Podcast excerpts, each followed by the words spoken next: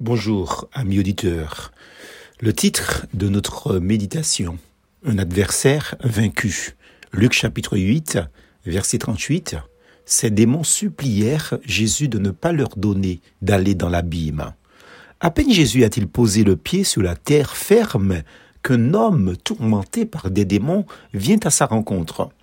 De tels phénomènes spectaculaires attire depuis toujours les hommes qui, en même temps, sont effrayés, voire terrorisés par la puissance satanique. Dans le cas de cet homme démonisé, les voisins avaient bien essayé de maîtriser sa rage par des chaînes et par des fers, sans jamais y arriver. Jésus, lui, par sa seule présence, effraie ses démons. Même une légion de démons n'est pas de taille pour résister à notre Seigneur et Sauveur Jésus-Christ.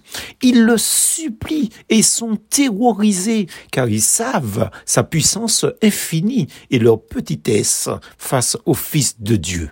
Jacques, petit frère biologique de Jésus-Christ, savait fort bien de quoi il parlait quand il écrivit Tu crois qu'il y a un seul Dieu c'est bien, mais les démons aussi le croient et ils tremblent. Jacques chapitre 2 verset 19. Jésus peut en effet changer le cœur de tout homme, même de ceux qui sont irrécupérables ou pour qui il n'existe pas de solution humaine.